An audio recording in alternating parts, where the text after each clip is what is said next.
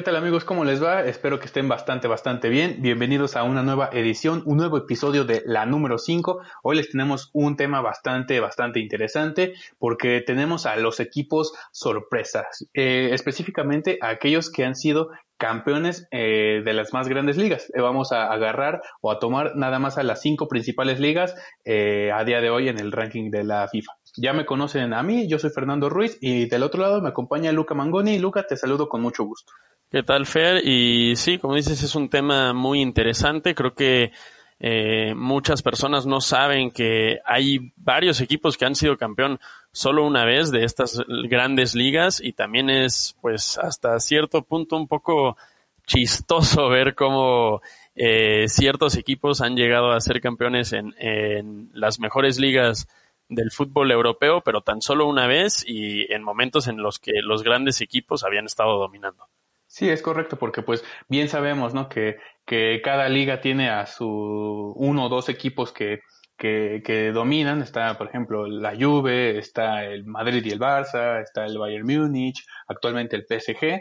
Pero sí es algo bastante utópico, ¿no? Que, que salga algún otro equipo y no nada más un equipo que normalmente está ahí compitiendo, no, sino realmente estos han sido equipos modestos que han, se han han sorprendido y también han enamorado al, a, los, a los aficionados rivales, ¿no? Porque si, si bien es un poco eh, gracioso ya como, como lo mencionas, pues también es hasta cierto punto para aquellos románticos del fútbol, pues es eh, algo bonito, ¿no? Porque tú incluso como aficionado rival quieres que ese otro equipo eh, gane porque estás viendo el fútbol que está desplegando y las ganas que, le están poniendo para conseguir el campeonato, que ya, ya se la creyeron y sabes que van a ganar.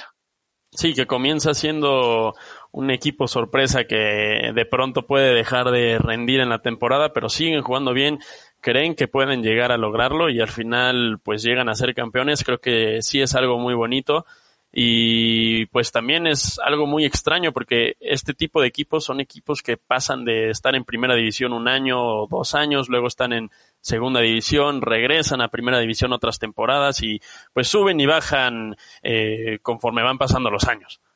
Sí, y sobre todo los primeros dos que vamos a, mencionar en esta en esta lista son los que eh, los más habituales, ¿no? En las últimas en las últimas posiciones y que están ahí entre ascenso y, descenso. ¿Qué te parece si eh, nos platicas el primer equipo que es el Elas Verona que sorprendió al mundo en aquella década de los de los 80 donde el fútbol italiano estaba en su máximo esplendor?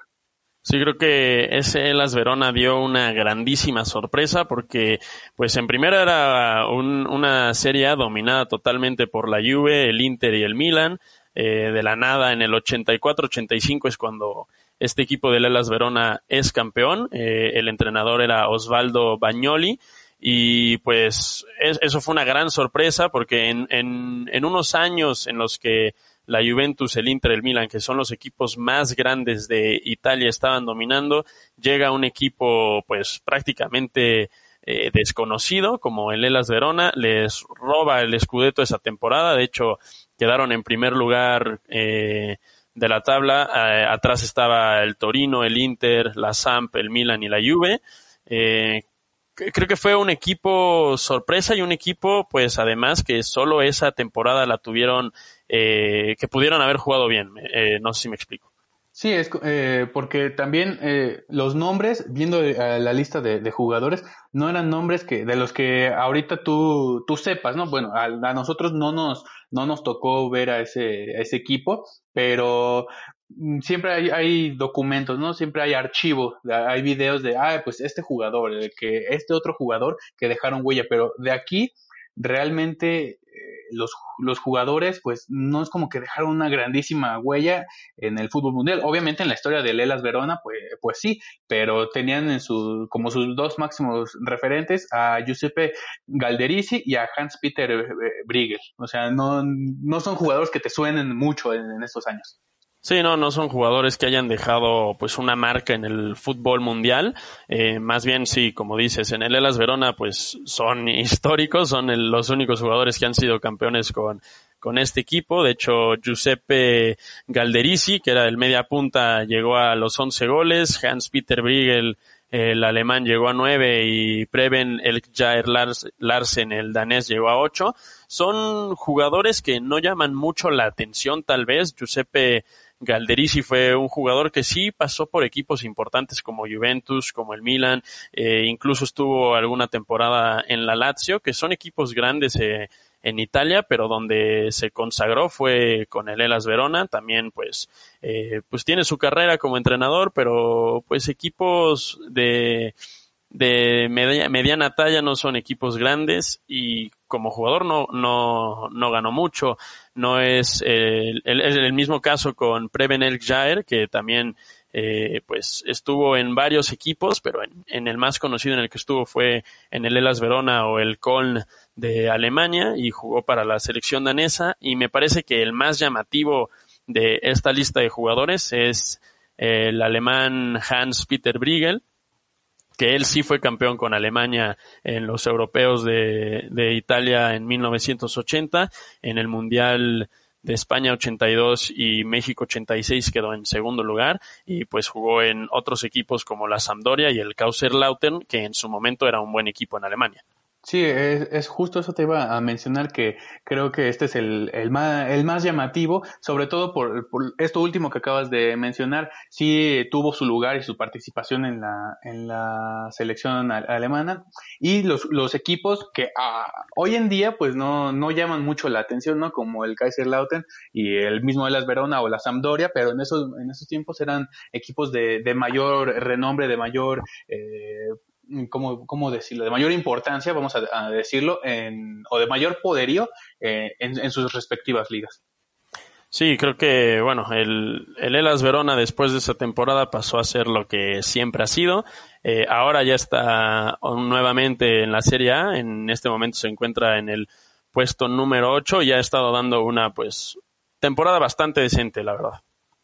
Bueno, ahí lo tienen a este sorprendente equipo del Elas Verona, que pues ya lo dijimos, es uno de los equipos que se la pasa ascendiendo y descendiendo. Ahora vamos a dar el salto a España, la Liga Española, que todos sabemos ha estado dominada históricamente por, por el Real Madrid y el Barcelona, el Barcelona en los últimos 20 eh, años.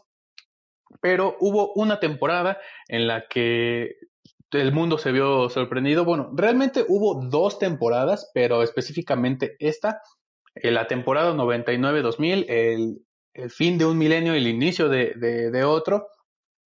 El Deportivo de La Coruña, este increíble equipo modesto que ya había ahí puesto algunos tintes de, de calidad eh, varios años atrás con el primer Super Deport, este que estaba comandado por, por, por pero en este nuevo proyecto del, del Deportivo, pues sorprendió al, al, mundo al quitarle, al arrebatarle la, la liga al, al, Barcelona, que era el, amplio favorito. De hecho, terminaron empatados en, en, puntos, pero pues por los encuentros y por la diferencia de goles, el Deportivo terminó siendo, siendo campeón. Este Deportivo de La Coruña, que hoy se encuentra en, en la calle de la Amargura, está en la segunda división española, no le está yendo nada bien, eh, todos estos cambios de directiva que, que han tenido últimamente, pues no les ha, no les ha funcionado, pero realmente fue este equipo del Deport durante esos, esos años, aproximadamente un periodo de 10 años, entre el 94 y 2004, fue que se ganó el corazón de todos los,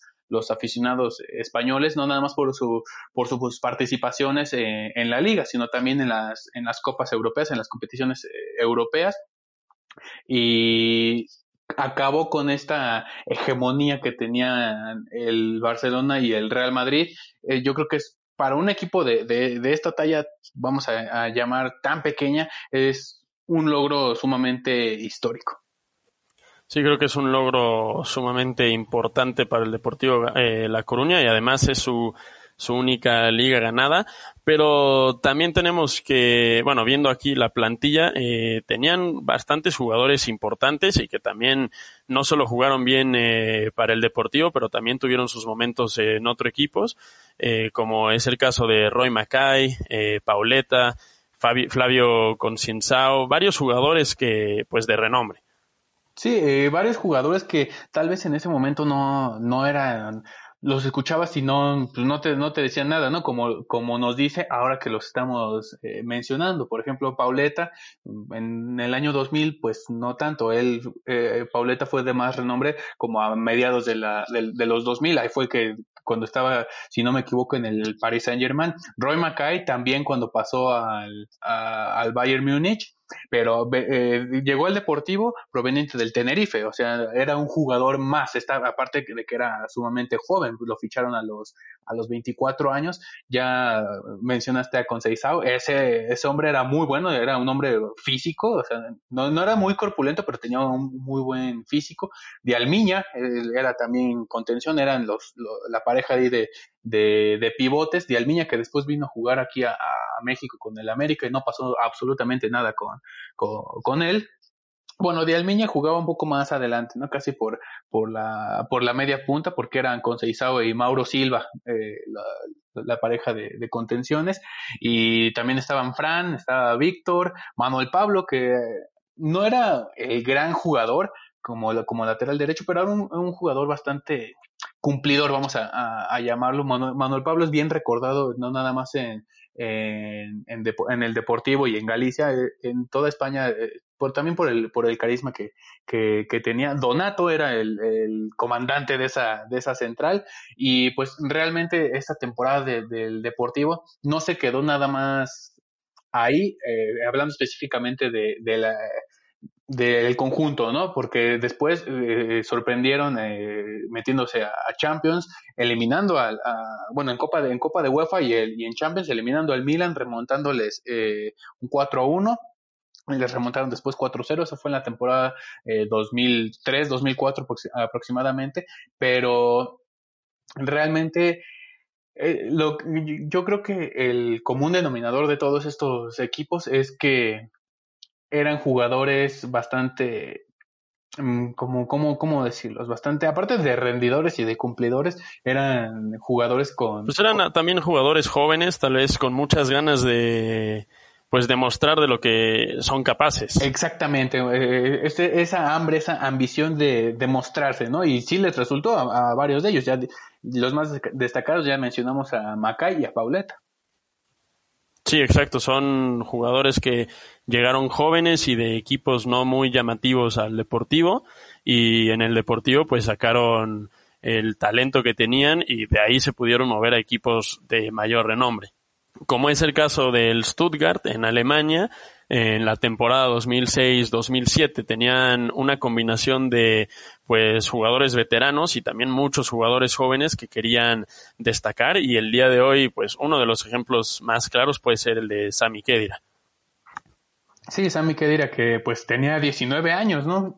Cuando estaba en el Stuttgart, ese equipo pues sorprendente porque no tenía los, los grandes nombres en ese momento, pero que se reforzó bastante bien, no solamente con buscar eh, los puestos europeos, ¿no? Estaban bien claro que querían ganar el, eh, el trofeo, terminaron con, con la hegemonía, bueno, no importa cuándo, cuándo, en qué época estemos, va a haber hegemonía del Bayern Múnich en, Alemania, pero que haya sido no el Borussia Dortmund ni el Mönchengladbach, que haya sido eh, un equipo como el Stuttgart, pues habla muchísimo más, ¿no? Y tenían aparte de, de Kedira, que si bien era muy joven en, en, ese momento, la sorpresa pues fue que voltearon al, al, mercado mexicano, ¿no? Después del Mundial de Alemania 2006, decidieron eh, llevarse pues en, en, paquete, en combo, a Ricardo Osorio, que, de, que venía proveniente del Cruz Azul, y a Pavel Pardo, que era el estandarte de, la América. Ellos fueron como los fichajes más,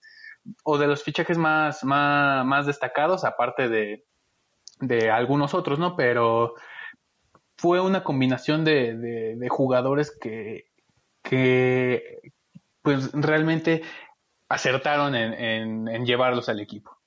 Sí, creo que, bueno, como ya mencionas a Pavel Pardo y a Osorio, no eran jugadores jóvenes. Pavel Pardo llegó como de 29 años, si no me equivoco, al, al Stuttgart y pues eran jugadores, eh, una como ya mencionamos, una combinación de jugadores jóvenes y jugadores veteranos. También estaba el delantero John Dal Thomason, que ese ha pasado también por equipos como el Milan, eh, estaba Cacao, un Mario Gómez de, de apenas 20 años, el defensa central Serdar Tashi también de 19 años y el gran arquero Timo Hildebrand, que era un, bueno, no un gran arquero, pero era un arquero cumplidor y pues sólido. Sí, era bastante sólido y él estaba pues en la plenitud ¿no? de, su, de su carrera como, como arquero, 27 años. La media de, bueno, no la media de, de, edad pues no estaba tan, tan alta porque realmente eh, jugadores que, que, que pasaran los 30 años pues nada más estaba Meisner, estaba por aquí eh, Marcus Babel, que tenía 33 años, y Dirk Heinen, o sea, todos los demás eran menores de, de 30 años o estaban apenas eh, por rozar los, los, 30.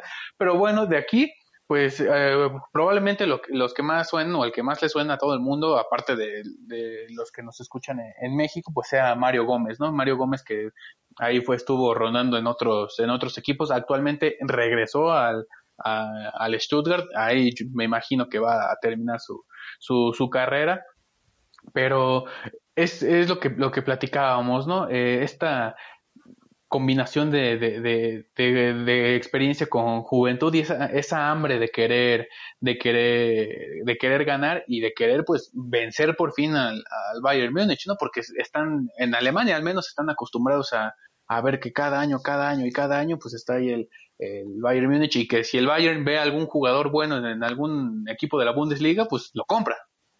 Sí, eh, la, yo creo que este también el Stuttgart se parece bastante al Deportivo y a Lelas Verona en, en que una temporada están en la, en la Bundesliga, en la segunda temporada están en la Bundesliga 2. Actualmente el Stuttgart eh, se encuentra en el segundo lugar de la Bundesliga 2, pero la única diferencia tal vez es que el Stuttgart sí tiene pues un poquito más de, de títulos en Alemania, tan solo tiene cinco, que tampoco es mucho, pero comparándolo con el Deportivo y con el Elas Verona es, es pues mucho más. Sí, técnicamente pues es el que más tiene de, de, de, esta lista y, y, es, y si hay un contraste pues un poquito eh, grande, ¿no? En comparación con, con el siguiente equipo que es el Wolfsburg, que también sorprendió, este, este yo creo que fue todavía más sorpresa, sí. el hecho de que haya ganado en 2008-2009 porque sus jugadores no, no, pues no eran la, la, la, octava maravilla. Los, los, los, más destacados pues eran los, los italianos, dos campeones del mundo. Sí, eh, estaba Andrea Barzagli y Cristian Zaccardo, que fueron campeones del mundo en el 2006. Otro, bueno, un gran portero para, eh, para mí es Diego Benaglio. A mí el suizo creo que es un portero pues bastante sólido y que también ayudó bastante para que esa temporada pudieran ser campeones. Sí, Benaglio con 24 años en, en aquella temporada, eh, fue un arquero bastante sólido, actualmente pues ya con, con muchísimo más, más, experiencia, pero realmente ha sido a lo largo de su trayectoria un, un portero bastante constante, bastante sólido, entre otros jugadores que también destacaban, pues está Grafite, este hombre que probablemente ya no lo, lo, lo recuerden y no sé si bueno, no me quiero atrever ¿no? a decir que lo único bueno que, hizo fue un gol eh, contra el Bayern Múnich en esa misma temporada que se quitó a todo mundo y se, los burló horriblemente, pero Grafite para mí era un gran, un gran jugador, sobre todo era el típico brasileño gambetero, ¿no? De, de ese, ese, juego, ese juego bonito que se le caracteriza a los, a los brasileños. No tenía tantos reflectores como pues muchos otros y sobre todo en esa, en esa época y en el, en el centro, centro delantero o delantero centro, pues era un, un viejo lobo de mar ahorita, un gran, un gran jugador como es Edin Checo. Sí, Edin Checo que cuando fueron campeones tenía apenas 22 años, pero dio una muy buena temporada y pues de ahí fue que pudo emigrar al fútbol inglés.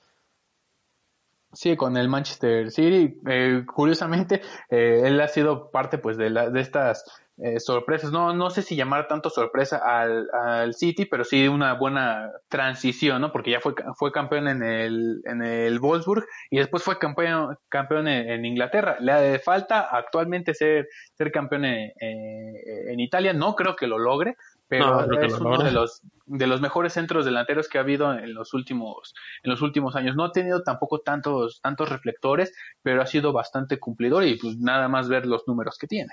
Sí, creo que es un muy buen delantero, creo que pues le ha ido bastante bien a lo largo de su carrera y pasando al equipo de Wolfsburg, bueno, retomando al Wolfsburg, eh, es, ese ha sido su único título de Bundesliga y actualmente sí se encuentran en la primera división eh, y dando una pues bastante buena temporada, se encuentran en la sexta posición que pues no está nada mal para, para el Wolfsburg actualmente.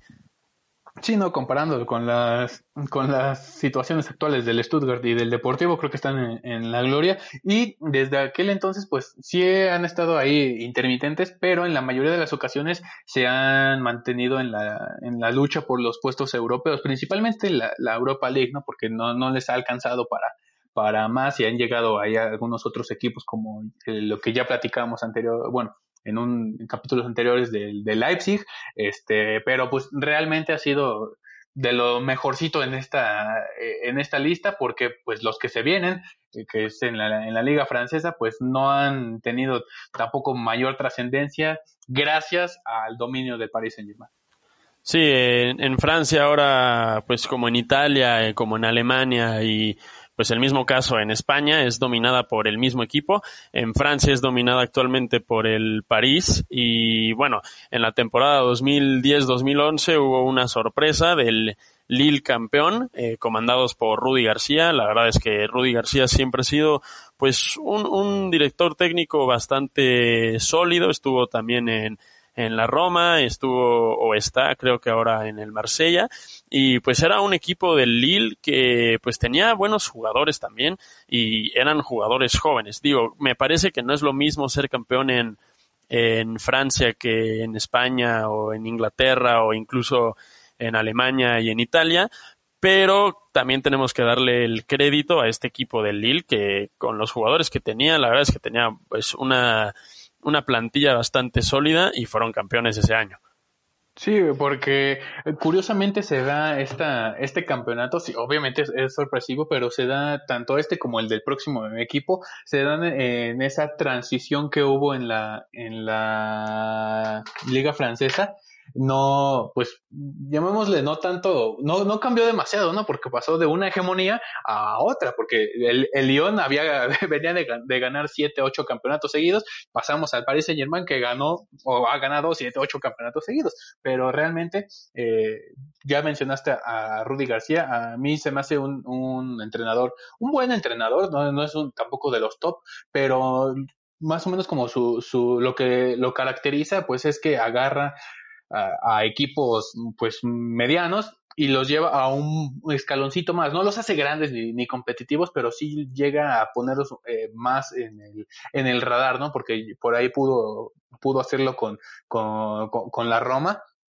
pero también eh, sabe armar muy bien el, el, el conjunto y el, y el equipo, porque es, es distinto el conjunto que al, al, equipo, o sea, el grupo como tal, y si vemos esa, esa lista de, jugadores de Lille, hay uno, dos, pero sobre todo uno que ni siquiera te, te, enteras, ¿no? Que ahorita seguramente mucha gente no, no, no, sabría que él jugó aquí. O sea, Hazard jugó en este Lille campeón del 2011.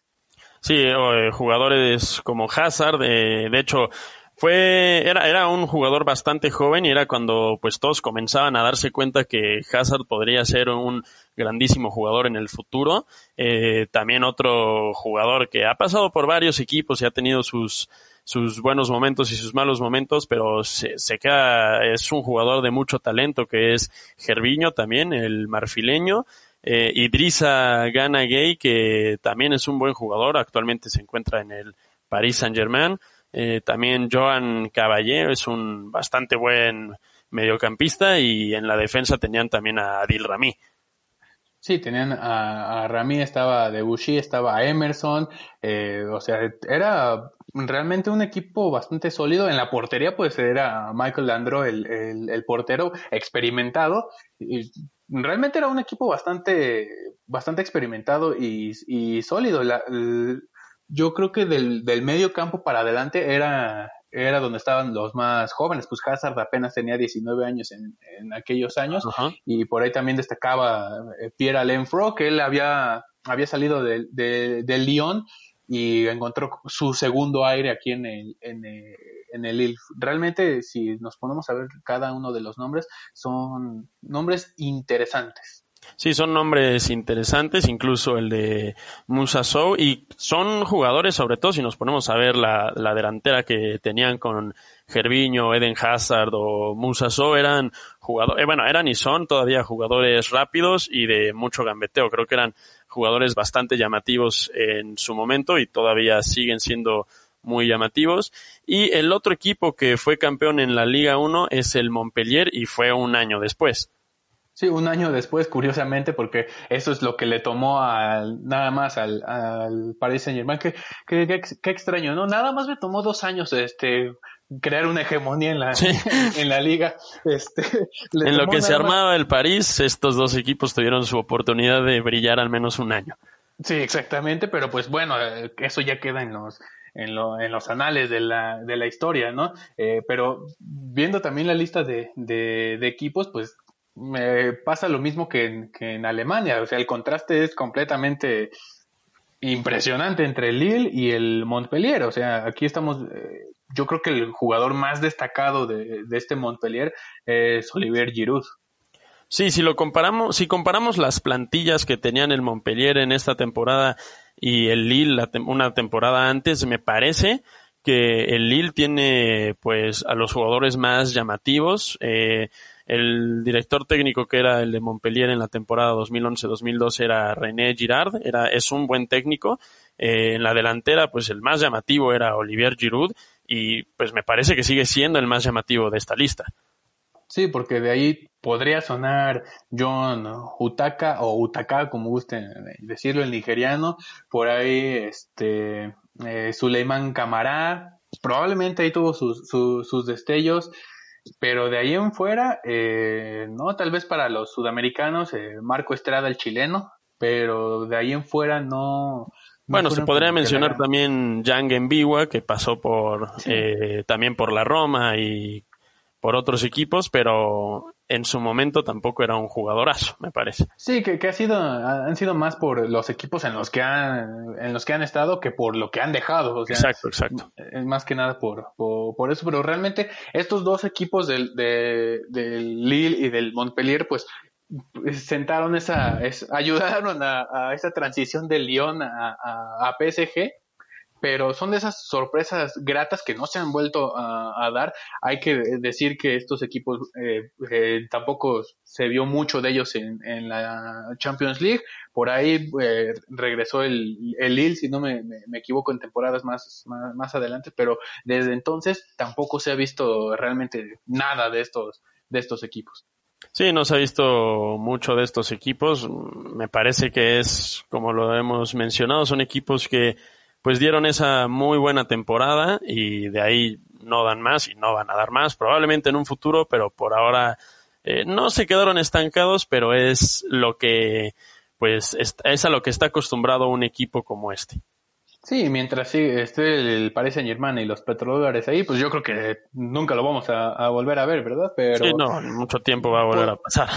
Exactamente, pero hablando, donde sí se dio, hablando de los, de los petrodólares y de inversiones grandes, donde sí se dio algo impresionante, pues seguramente ya todo mundo se lo, se lo debe de, de, imaginar. El último equipo que vamos a repasar es ese sorprendente Leicester City, que ganó la Premier League en la temporada 2015-2016, la Premier League que para muchos es la mejor liga del mundo, es la más difícil de, de, de ganar, porque pues hay, no nada más hay dos, hay cinco o seis equipos que realmente eh, son, son fuertes, no nada más en su liga, sino en, en Europa en, en general.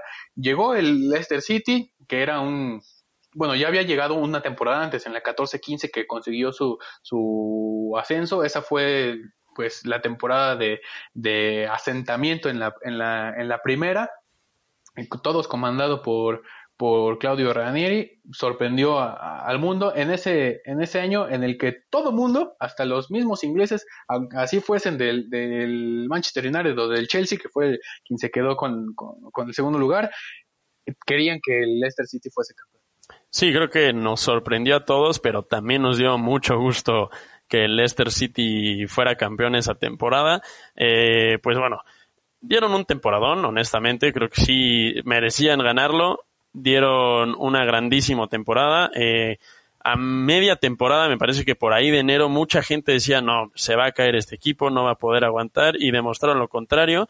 Tenían a, pues, bastantes, bueno, a muchos jugadores de, de buen nivel, ¿no? No, tal vez no, no de mucho nombre en esa temporada, pero que ahora, gracias a ese título en primera y ahora con lo que han demostrado en sus nuevos clubes, han sido jugadores y son jugadores que son de talla mundial en, en este momento. Sí, es correcto, porque eh, yo creo que el más llamativo pues era el portero, Casper Schmeichel, simplemente por el hecho de ser hijo de Peter Schmeichel. Sí, pues, simplemente por el, por el apellido era destacado, pero todo ese equipo del Leicester City demostró un, una garra impresionante. Sobre todo yo ahorita vamos a, decir a los demás, el, uno de los que más me gustaba, que si bien no tenía la máxima calidad, era muy sólido, es el capitán Wes Morgan, que era un, un es un hombre bastante, bastante corpulento, pero él demostró ese, ese, ese liderazgo, esa solidez. Sí, creo que era un jugador con mucho carácter.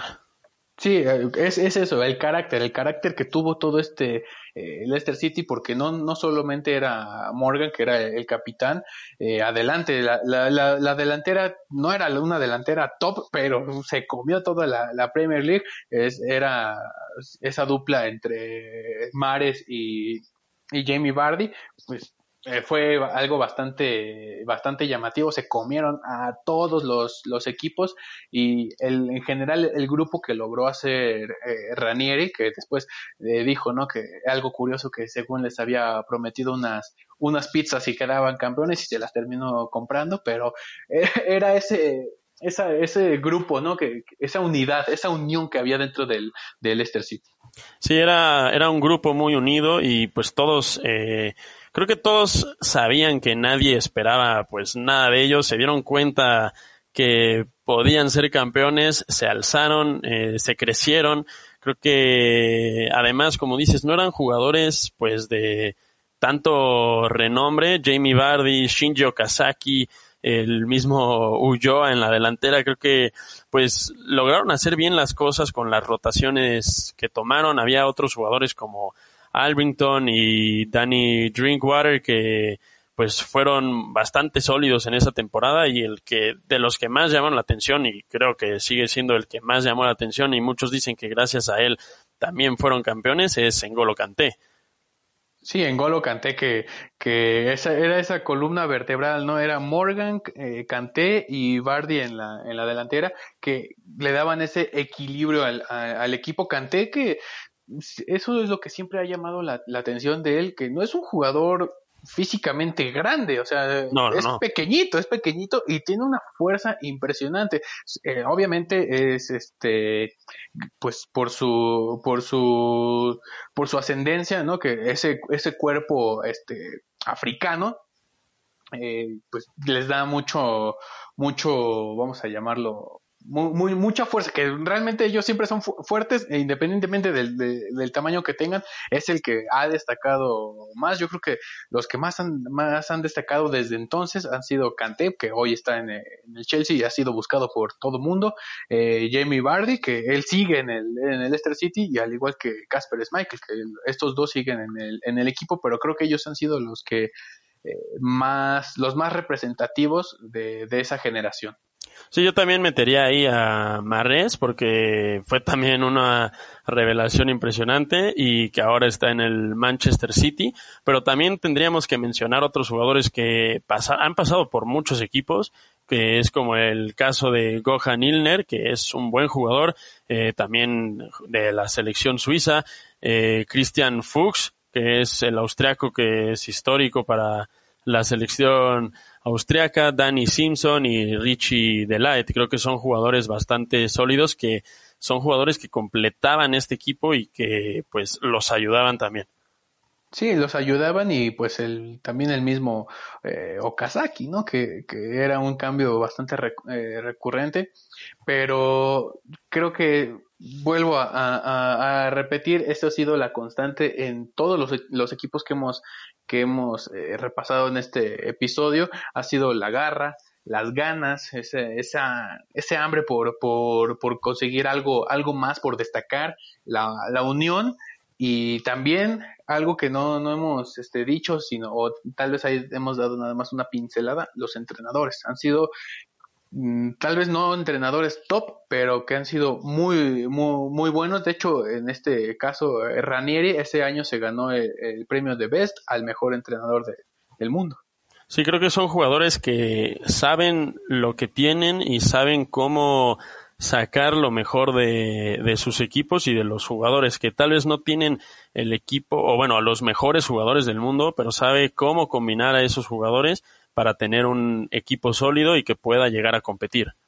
Sí eh, algo importante es que les les hacen saber no que bueno hacen que se la crean, como, como si, si, se entiende la, la, la, frase, que se creen que son capaces, porque eso es lo que, lo que han demostrado y sobre todo este Leicester City, que pues si bien no tenía ningún, ningún eh, reflector, lo mencionaste, a mitad de temporada todo el mundo decía, se van a caer, ya no les va a alcanzar y todo eso, y fue en ese momento, en ese momento clave en el que Ranieri los, los hizo que se, que se la creyeran y pues por ende ganaron. Y también algo de estas muestras que de cómo decirlo de, de, simpatía de empatía con el con, con el equipo pues lo que mencionábamos no que a todos los a todos los aficionados e incluso a los mismos jugadores, pues te da, te da gusto que equipo, que este tipo de equipos sean campeones tanto que el Chelsea le hizo el, el, pasillo de, honor a la jornada siguiente de, confirmado su, su, título. Todo el estadio se, se, puso de pie y también le hicieron un pasillo a, Claudio Ranieri. O sea, ese es el hecho de que te enamore tanto un, y sientas tan, vamos a decirlo así, tan, tan bonito de un, equipo modesto, logre tal, tal gesta o una gesta de tal magnitud que se lo reconoces. Sí, creo que es muy bonito ver esto en el fútbol porque de eso se trata este deporte. Creo que, bueno, igual mencionamos solo a los que han sido campeones y que han sido campeones de las grandes ligas, porque igual hay otros equipos eh, sorpresa que han sido campeones en Escocia en, o en Holanda y también equipos que no han llegado a ser campeones, pero han dado temporadas pues impresionantes que han llegado hasta jugar mejor que los equipos que son campeones y pues logran calificar a Champions League o a la Europa League y siguen dando buenas impresiones. Sí, es correcto. Como el mismo Deportivo, ya lo mencioné, el, Super Depor de, del 94, si no, si no estoy este, equivocado. Ellos perdieron la, la liga en la última jornada por un penal que falló Jukic, y lo perdieron con el, con el, con el Barça pero son estos, estos casos que también pues enamoran. Que probablemente en un futuro eh, repasemos, porque vamos a repasar también a los campeones, eh, eh, a las sorpresas en la, en la, Champions, pero probablemente también después toquemos este tema de los de los equipos sorpresa o que dejan un buen un buen sabor de, de, de boca o de los a los que se les llama campeón sin corona. Sí, exacto. Creo que ese, eso también va a ser muy interesante ver eh, qué equipos han destacado en las grandes ligas de Europa y que han logrado también destacar no solo en sus respectivas ligas, pero también en competencias europeas. Sí, es correcto. Y también pues, tenemos que mencionar a, a otras, bueno, a las, a las selecciones nacionales como Grecia en el 2004, que fue una grata sorpresa para el, para el fútbol, no tanto para los portugueses, pero vamos a seguir mencionando esto, vamos a seguir tratando estos, estos temas tan, tan, ya no quiero ser tan redundante con lo interesante, pero tan llamativos, tan, tan, tan, tan bonitos, y bueno, eso es todo por el día de hoy. En este, espero que les haya gustado este episodio tanto como a nosotros, repasar estas gestas tan bonitas, tan históricas de algunos equipos en las ligas más importantes. Recuerden seguirnos en nuestras redes sociales, ya se los prometimos, ya se las estamos otorgando ahora. Estamos en Instagram como arroba HDLRFC, porque esto es una producción de HDLR. Así nos pueden encontrar, arroba HDLR-FC para toda la información respecto al fútbol mundial, fútbol latinoamericano, fútbol de clubes, de selecciones, de todo. El mundo del fútbol va a estar ahí. Les tenemos preparado material bastante, bastante interesante, bastante llamativo, no solamente podcast. Tenemos ahí preparados muchas cosas ahora que se viene el regreso de las ligas y estamos preparando la próxima temporada que va a ser algo bastante interesante después de toda esta pandemia de, del coronavirus, ver cómo, cómo se va a gestar el regreso de, del deporte en general en todo el mundo. A nombre de Luca Mangone, yo soy Fernando Ruiz, nos escuchamos en la próxima.